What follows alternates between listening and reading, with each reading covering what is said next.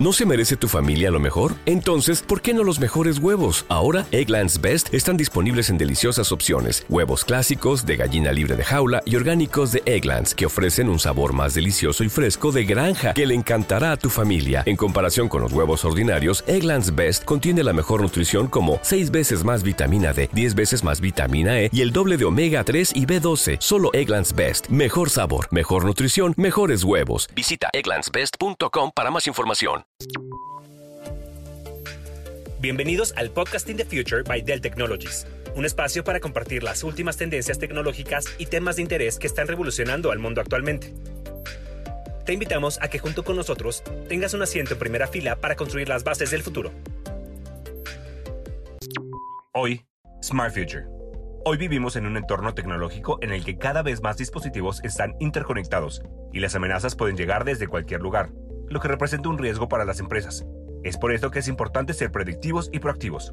En este episodio, Carlos Patiño, director senior de soluciones de protección de datos LATAM, conversa con Eric Moreno, director de ciberseguridad en Minsaid en México sobre Zero Trust, la importancia de no confiar y de verificar ante esta ampliación del entorno tecnológico. Hola, soy Carlos Patiño, director senior de la División de Soluciones y Protección de Datos y Ciberseguridad para Latinoamérica Dell Technologies. Les doy la más cordial bienvenida a una entrega más de la temporada de Codificando el Potencial de la Ciberseguridad, la cual, como ustedes saben, forma parte del Podcasting the Future by Dell Technologies.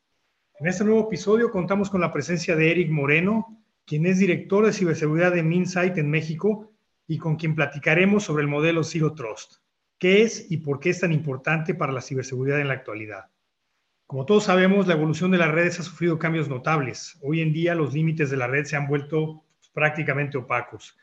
Y la tecnología informática moderna también ha evolucionado, involucrando contenedores, computación en la nube y sin servidor, usuarios móviles, aplicaciones móviles y almacenamiento móvil, todo móvil. Sin duda, todas estas tendencias son realmente los principales disruptores de las arquitecturas de seguridad tradicionales.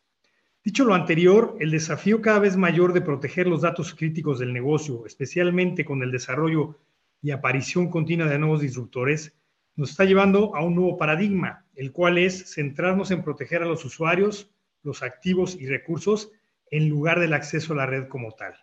Este es justo el enfoque del modelo Zero Trust del cual estaremos hablando el día de hoy.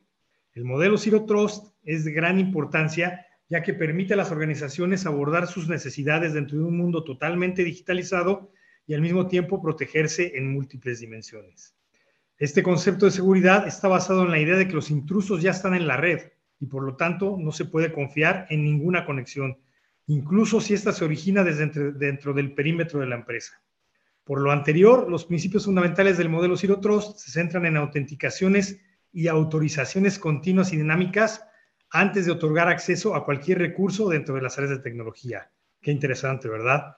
En otras palabras, este modelo se basa en la premisa que dice, esencialmente, nunca confíes, siempre verifica. Estimado Eric, bienvenido y muchas gracias por acompañarnos en este episodio de Podcasting the Future by Dell Technologies. Carlos, muchísimas gracias a ti por la invitación. Sin duda es un placer para mí estar contigo, acompañarte, acompañar a nuestros escuchas y que sin duda se lleven una idea clara, una perspectiva diferente y sin duda una opinión personal eh, en torno a, distintos temas de eh, tecnología y de ciberseguridad que podemos estar abordando. Muchísimas gracias, Carlos, por la invitación.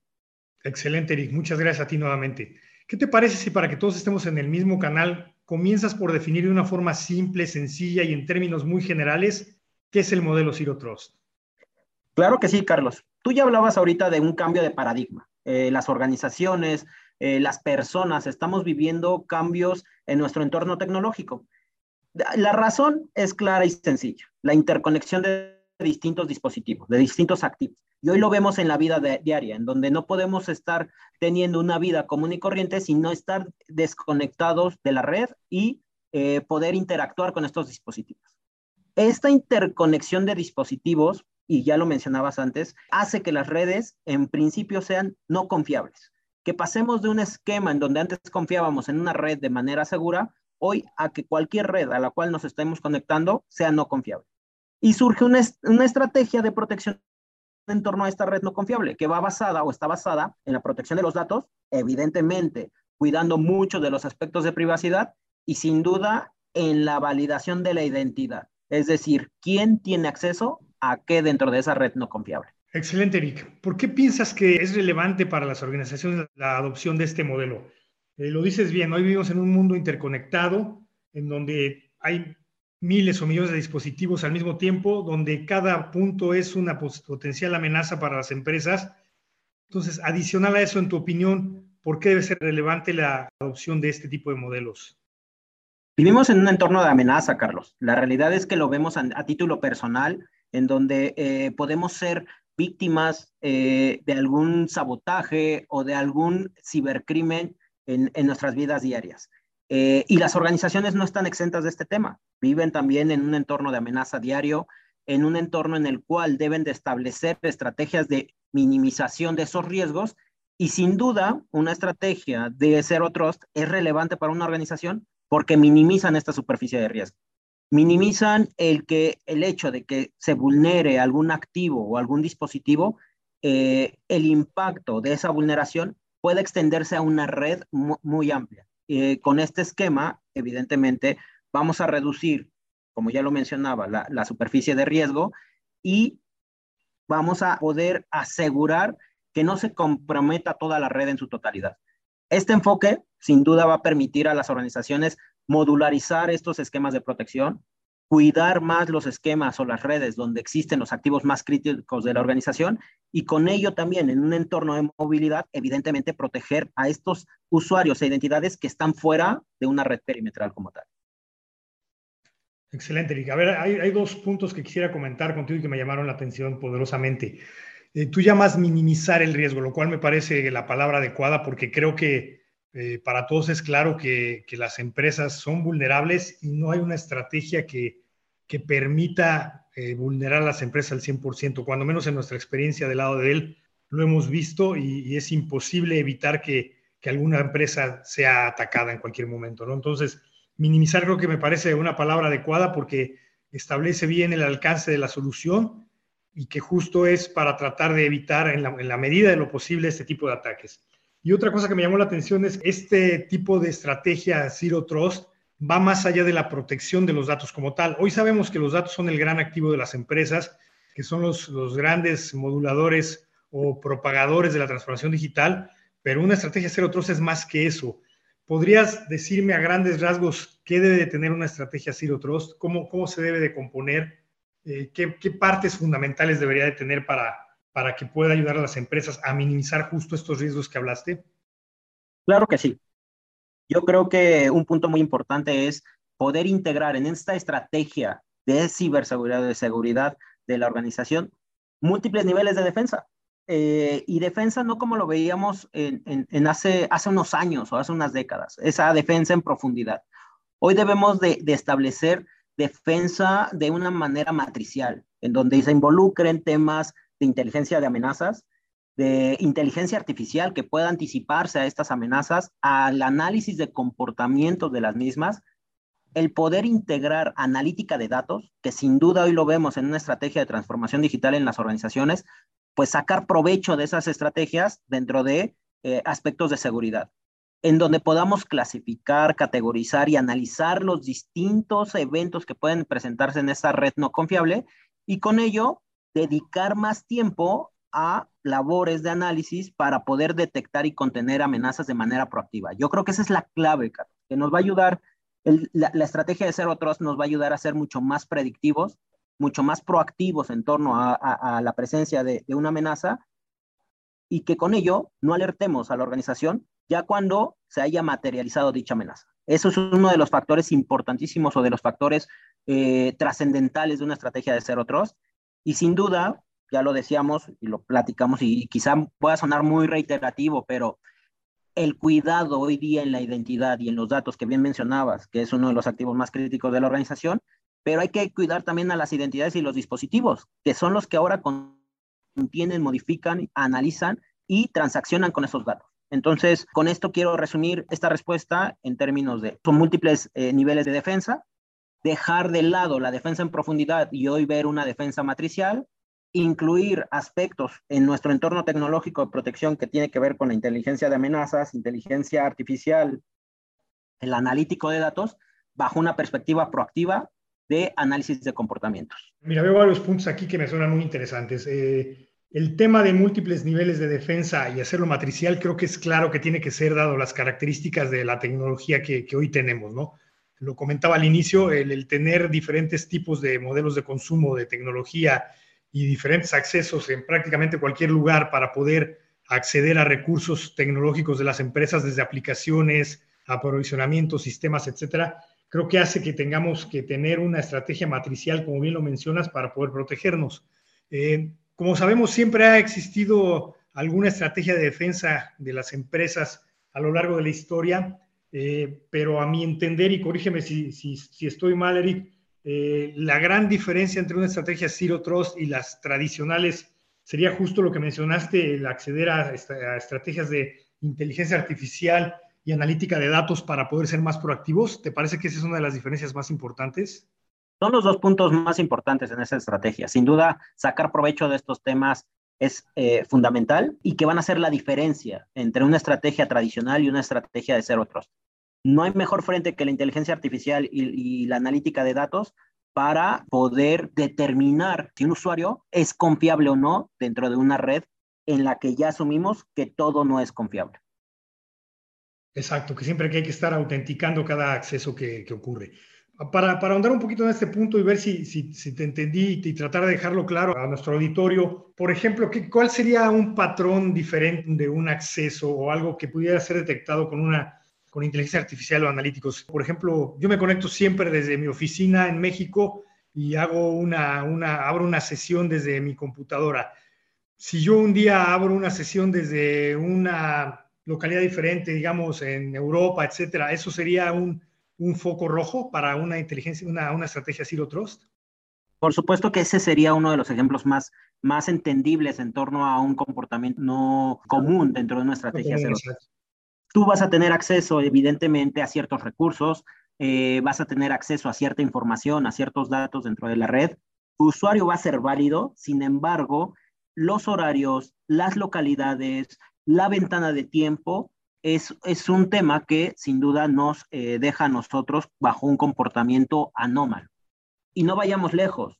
Quizá estás entrando dentro de tu horario normal de, acceso a esta información, pero en una línea de tiempo va a ser imposible que tú puedas estar entrando desde una localidad en donde esté a, kilómetros, a cientos o hasta miles de kilómetros del último acceso del cual tuviste en un tiempo en el cual no, no tenías que haberte desplazado hasta esa localidad se deben de analizar distintos, distintos frentes, pero el ejemplo que mencionabas, Carlos, yo creo que es, es el más eh, simple en torno de, de, entender qué es una estrategia de Zero Trust. O bien, por otro lado, también, si tú estás solicitando acceso a información que no tiene que ver con la que comúnmente accedes o a la que comúnmente consultas, evidentemente también podría ser un comportamiento anómalo dentro de una red en la cual ya tenías acceso, pero que estamos desconfiando de, eh, como tal, del comportamiento que tú tienes. Perfecto, me queda claro. Entonces, eh, realmente aquí el tema clave es identificar un comportamiento fuera de lo común, eh, de acuerdo con el perfil del usuario que, se está monitoreando, ¿no? Para, para, tratar de evitar cualquier, cualquier potencial eventualidad. Ok, eh, Eric, te pregunto, ¿por qué crees que es efectivo implementar el modelo Zero Trust en las organizaciones? Ya hablamos evidentemente de de que per se una solución de Zero Trust está encargada a, evitar temas de, hackeo, de encriptación, ciberseguridad, etcétera, el poder garantizar que la gente que accesa a los recursos de la empresa es la que dice ser y que tiene los privilegios para poder hacer uso de esos recursos. Pero además de eso, ¿tú encuentras algún otro beneficio adicional al, obvio que ya platicamos, que es la seguridad, el, implementar un modelo de este estilo? ¿Qué otras, otros eh, beneficios trae consigo una solución Zero Trust para las organizaciones? Eh, yo creo que otro de los beneficios que tiene, y desgraciadamente nos los dejó o lo tuvimos que aprender de manera acelerada eh, a través de la pandemia que, hemos vivido y que seguimos viviendo, eh, que es la desaparición del perímetro. Anteriormente en las organizaciones teníamos un perímetro claramente definido, en donde podemos determinar qué sí era confiable y qué no era confiable. Hoy, ante este nuevo perímetro de seguridad, ante este nuevo perímetro de la organización que ya se está extendiendo hacia los dispositivos interconectados fuera de ella, y estoy hablando de identidades y como tal activos que acceden a, esa, a la información, evidentemente esto exponencia el riesgo ante la materialización de una amenaza. Ese yo creo que sería, desde mi personal punto de vista, uno de los, de los temas del por qué este modelo, esta arquitectura o esta estrategia es efectiva. Considerar que no existe un perímetro, que se está ampliando y que evidentemente ante la ampliación de este perímetro necesitamos reducir la posibilidad de la materialización de, un ataque como tal. Claro, es eh, bastante evidente que al desaparecer el perímetro y al abrir los puertos de entrada a todos tus usuarios, clientes, etcétera, proveedores, eh, bueno, de la misma forma abres brechas potenciales para posibles ataques, ¿no? Entonces, creo que es un beneficio tangible que, que vale la pena que las empresas que nos escuchan puedan tener en cuenta.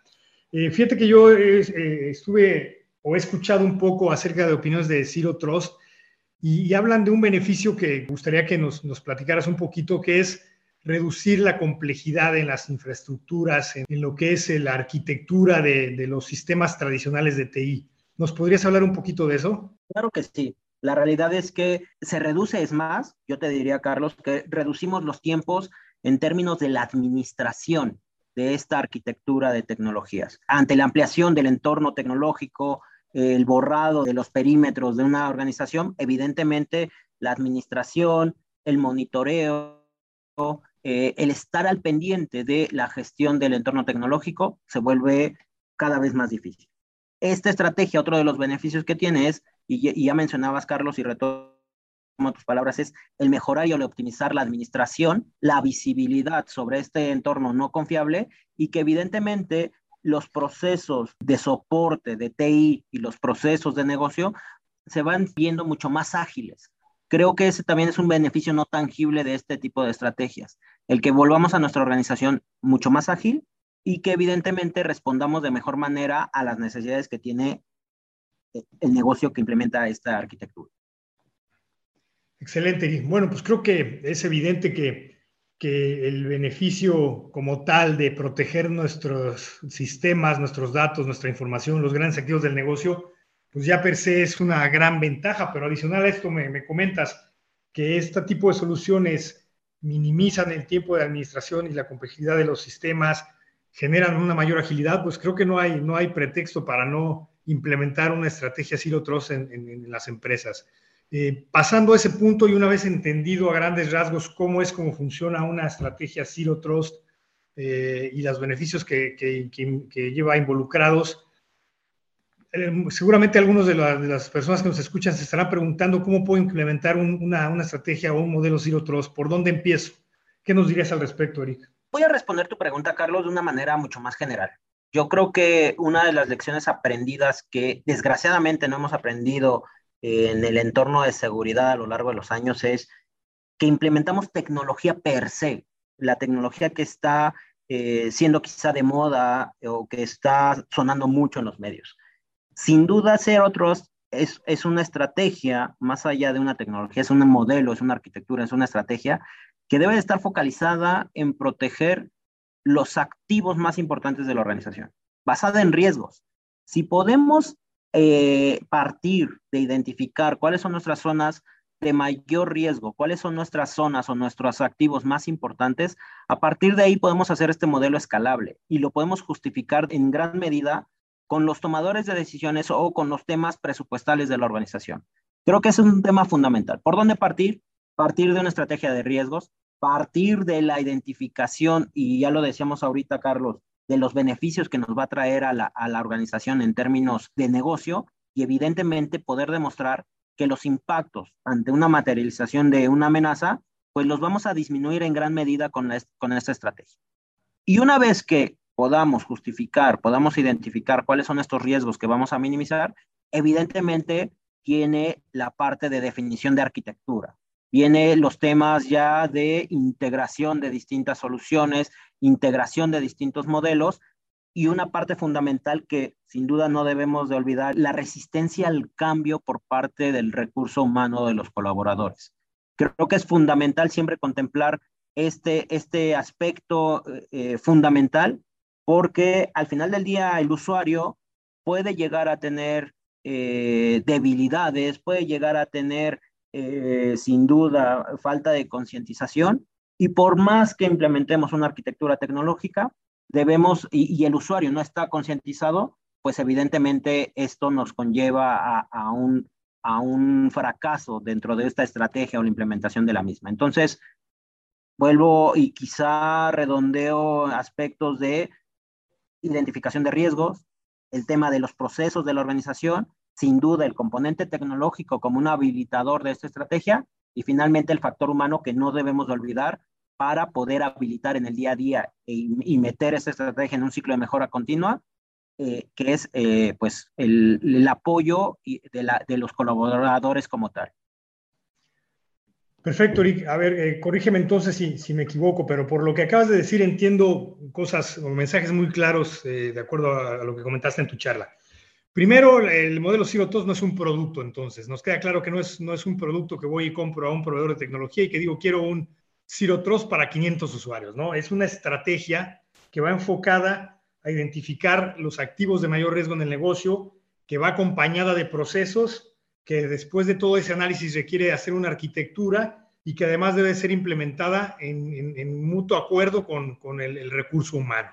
Entonces, si es así, eh, Zero Trust es toda una estrategia, todo un proceso, toda una, una serie de, pasos que hay que seguir para poderla implementar. Eh, y ya el componente tecnológico lo irán dando los diferentes aspectos del negocio, pero en general el Zero Trust es una estrategia y no así un producto. Comenzaste a hablar de la parte de recursos humanos. ¿A qué retos se pueden enfrentar las empresas implementando estos modelos? Porque lo que es claro es que si, si entendemos que no voy a comprar una solución Zero Trust que se instale así tal cual, sino que es una serie de procesos que tienen que ir acompañados con acciones que tiene que hacer nuestro recurso humano. ¿Cómo hago para que ellos eh, compren la estrategia, compren la idea y, sientan que va a haber un beneficio en general para toda la organización? Yo creo que uno de los principales retos a resolver es concientizar a los usuarios que eh, las estrategias de protección de, la información de la organización eh, va directamente relacionada también con el cuidado de información que ellos tengan, ¿no? El que vean el cuidado de una organización como si estuvieran cuidando su propio patrimonio. Eh, si podemos romper esta barrera de concientización, si podemos capacitarlos, y yo creo que son tres grandes Cs, los podría decir así. Capacitación, comunicación y concientización. Si podemos brindar estos tres servicios dentro del modelo y poder eh, con ello eh, hacer frente a esta resistencia al cambio que puedan tener los colaboradores, evidentemente vamos a poder tener o es un factor crítico de éxito del modelo como tal. Capacitar, concientizar, comunicar este modelo para evitar que estos usuarios puedan llegar a tener errores ya sean malintencionados o bien por alguna omisión o falta de conocimiento y que puedan poner en riesgo eh, ahora a estos activos que contienen la información, ¿no? Ya no estamos hablando de que podamos cerrar de manera inmediata el perímetro. Hoy la información va a vivir dentro de los activos que, que manejan estos colaboradores y fundamentalmente necesitamos capacitarlos para que sepan cómo actuar, para que sepan qué hacer y para que sepan cómo responder ante un evento que pudiera estar poniendo en riesgo a la organización. Ok, muy interesante. Eh, muy interesante, creo que coincido contigo en todo lo que comentas acerca de, la capacitación, comunicación y concientización de los usuarios. ¿no? Es, evidente que en un gran número de ataques cibernéticos eh, vienen de, insiders, ¿no? de gente que está dentro de la, organización y que bueno, es mucho más difícil prevenir que a veces que los que están fuera de la misma. Entonces, me parece importante este, este punto. Entonces, bueno, cuando una empresa intenta implementar eh, un modelo Zero Trust, pues evidentemente tiene que incluir a todo el recurso humano y hacer toda una estrategia de capacitación y concientización como tú la, como tú la mencionaste, y crear una cultura, ¿no? Creo que debe haber una cultura de seguridad en todos los aspectos, eh, desde cambio de passwords, eh, no dejar la notebook con la ventana abierta, si me paro aunque sea dos segundos a, a, tomar una nota o hacer una llamada telefónica, etcétera. Creo que todo eso es importante seguirlo haciendo para poder minimizar, como lo dijiste al principio de la charla, eh, los potenciales ataques y que en, la estrategia funcione como debe ser. Ahora te pregunto, Eric, eh, ¿hay algún organismo que certifique las soluciones Zero Trust? ¿Cómo puedo yo saber que como organización estoy, certificado como Zero Trust? ¿Hay, algún tipo de reglas, de pasos a seguir, algún manual de procedimientos, por así llamarlo, para garantizar que una empresa está pegada a los estándares de Zero Trust? ¿Hay estándares de Zero Trust? ¿Dónde, dónde, dónde podemos encontrar esta información? Y es una muy buena pregunta. Y estas preguntas me gustan muchísimo porque me dejan tarea. Fíjate que me dejan tarea de poder investigar más a fondo. Hoy día, con toda sinceridad, te puedo decir que desconozco si existe un organismo que regule las estrategias de Zero Trust. Si existen organizaciones que regulan o que puede, en las cuales podemos basar nuestras prácticas líderes en estas organizaciones en torno a una estrategia de ciberseguridad una estrategia institucional, como puede ser un ISO 27032, que nos ayuda a establecer una estrategia de ciberseguridad, o un sistema de gestión de seguridad, que van mucho más allá de una estrategia de ser otros. Hoy desconozco sinceramente si existen estándares. Desgraciadamente, y salvo te decía, mi error es que no existe una, una estandarización en torno al ser otros.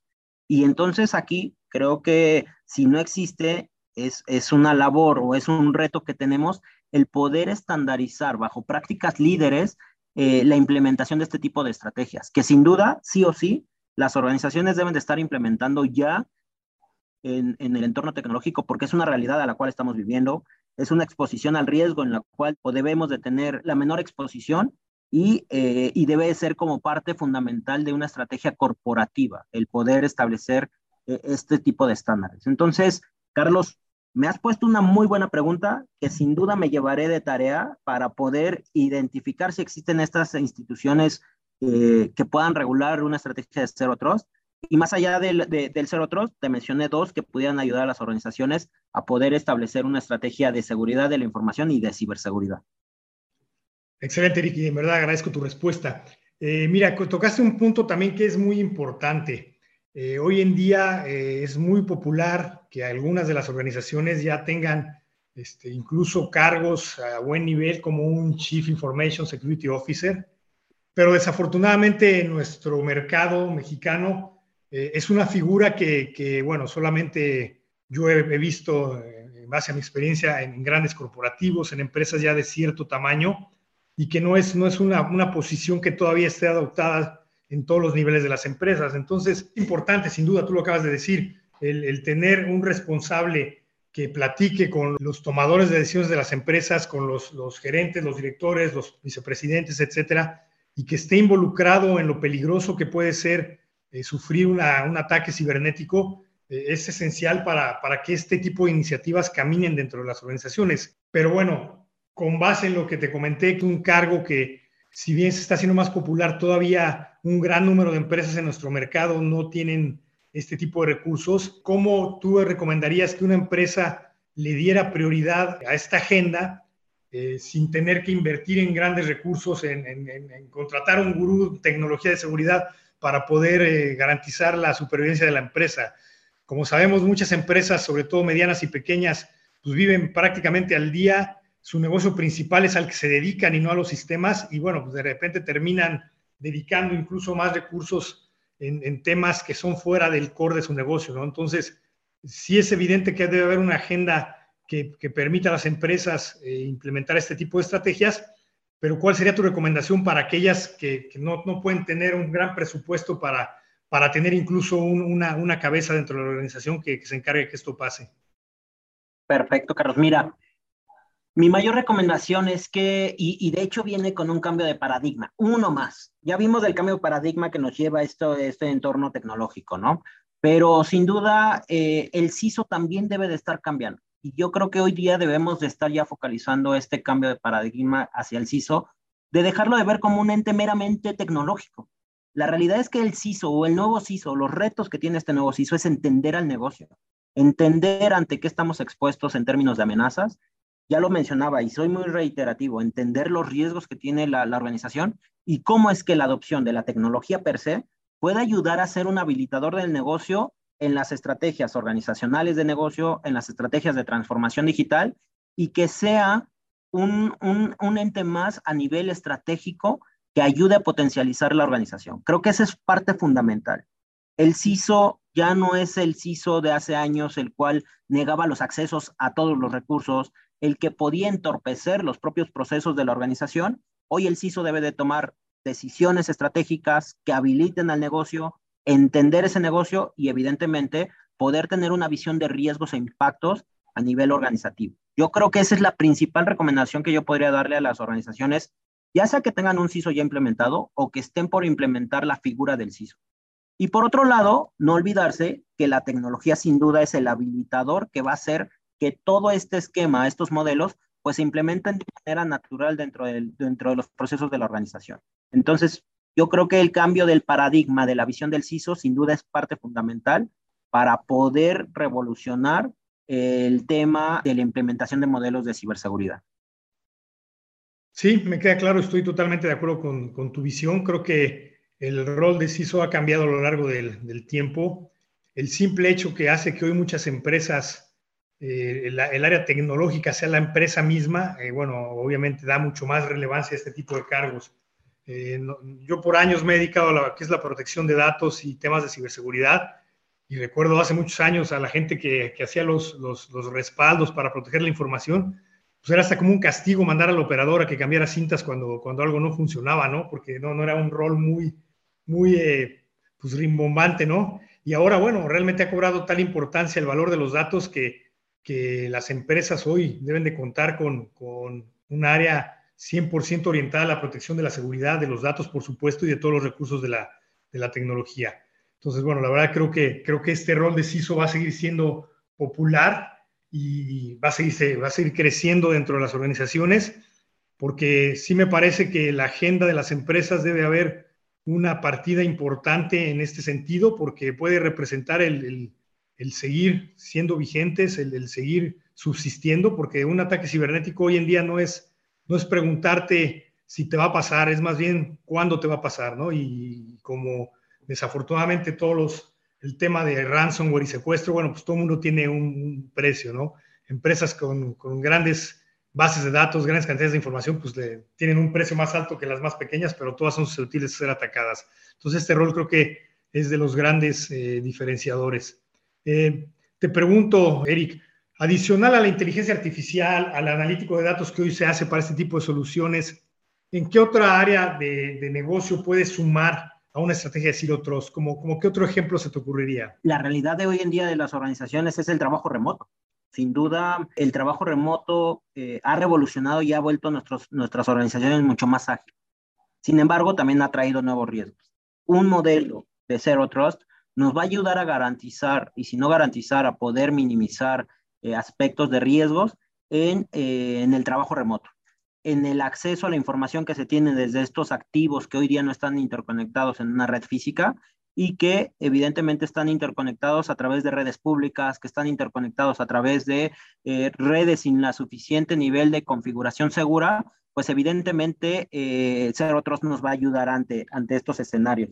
Trabajo remoto, trabajos y ante crecimiento de organizaciones que están eh, interconectadas a nivel global, sin duda una estrategia de Zero Trust nos va a ayudar muchísimo porque vamos a poder tener un modelo único para poder mejorar nuestra postura de seguridad, ya sea aquí en México o en algún otro país en el cual tengamos operaciones. Y ante la globalización del entorno tecnológico, sin duda, este debe de ser un, un sí o sí contemplar dentro de una estrategia de seguridad de la información. Excelente, Eric. Me gustó mucho este ejemplo. Creo que el trabajo remoto hoy en día está más, más que a la moda y comprobado. Creo que es algo que llegó para quedarse. Eh, yo no veo a las organizaciones regresando a los niveles de presencia en oficinas tradicionales como los teníamos antes de la pandemia. Y bueno, creo que tienen que estar preparadas las organizaciones para este gran cambio de paradigma. Entonces, es un excelente, excelente ejemplo y como lo comentamos, ¿no? El del tener tantos accesos desde tantos lugares, tantos tipos de perfiles, tantos recursos en las empresas tecnológicos, pues obliga a las organizaciones a, a, tener que establecer una estrategia de este tipo Zero Trust para poder seguir creciendo en su camino de la transformación digital, pero de una forma ordenada y sobre todo protegiendo los grandes activos de la empresa. Eric, pues creo que se nos, se nos acaba el tiempo, en verdad estuvo muy interesante la charla. Eh, creo que de esta plática podemos generar cualquier cantidad de temas adicionales relacionados al Zero Trust. Eh, de hecho, por ahí tenemos algunas cosas que a lo mejor quedaron, pendientes para resolver y que a lo mejor en otro podcast los podemos platicar. Pero bueno, de entrada, muchas gracias, Eric, por participar en este episodio, por compartirnos tus amplios conocimientos sobre este tema tan importante y que, como lo comenté, nos permitirá continuar avanzando en nuestra transformación digital. Definitivamente el modelo Zero Trust ofrece más que una línea de defensa, como ya lo hablamos, y si entendí bien, facilita un mayor control sobre el acceso y la autorización de, uso de recursos y datos confidenciales dentro de las organizaciones y reduce la complejidad, como bien lo dijiste, al implementar cambios en la arquitectura de las tecnologías de, de la, empresa. Todos estos puntos que acabo de mencionar creo que son beneficios de seguridad que de ser adoptados por las empresas que hoy nos escuchan, sin duda brindarán un valor comercial considerable para sus organizaciones. Así que no, que no veo pretexto por qué no adoptar un modelo de este tipo, no solo para protegernos, sino para ser más eficientes y para que nuestra empresa valga más. ¿Algún mensaje final, Eric, que nos quieras compartir? Fíjate, Carlos, que mencionabas que la charla nos puede dar para horas, ¿no? Eh, del tema.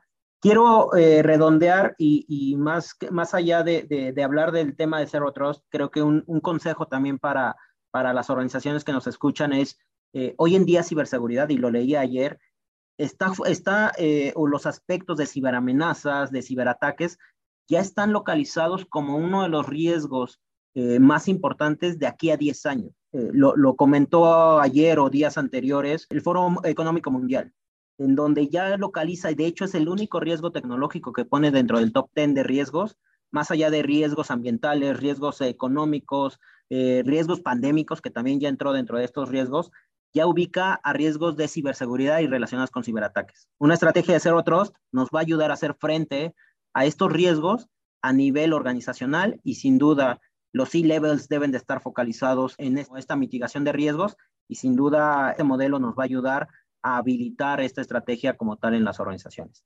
No lo decimos nosotros, eh, evidentemente eh, es una fuente confiable acerca de lo que hoy día se está viviendo en el entorno tecnológico y sin duda creo que eh, por ahí también podemos ayudar a las organizaciones a fundamentar eh, la adopción de este modelo o de estos modelos dentro de, las mismas. Excelente, Eric. Creo que esta última estadística que nos compartes habla por sí sola y de la importancia de establecer una estrategia como un Zero Trust para proteger nuestros activos del negocio. Gracias nuevamente, Eric, y a ustedes que nos escuchan y forman parte de la comunidad de podcasting de Future by Dell Technologies. Nos escuchamos en el próximo episodio. No olviden suscribirse y compartir nuestro podcast. Yo soy Carlos Patiño y a nombre de Dell Technologies les agradezco su atención.